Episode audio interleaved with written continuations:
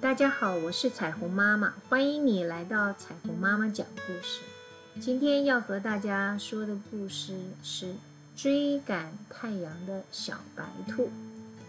有一天，兔妈妈要小白兔帮忙去山里采蘑菇。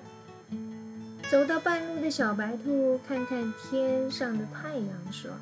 哎，时间还早，等一下再去。先休息一会儿。说完后，他就躺在树下睡着了。等小白兔醒来时，太阳早就下山了。小白兔一看，急得不得了，连忙往西边跑去。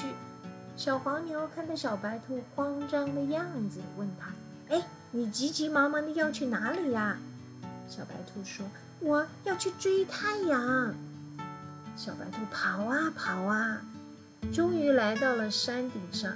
可是太阳怎么还在前面很远的地方呢？于是小白兔继续向前走。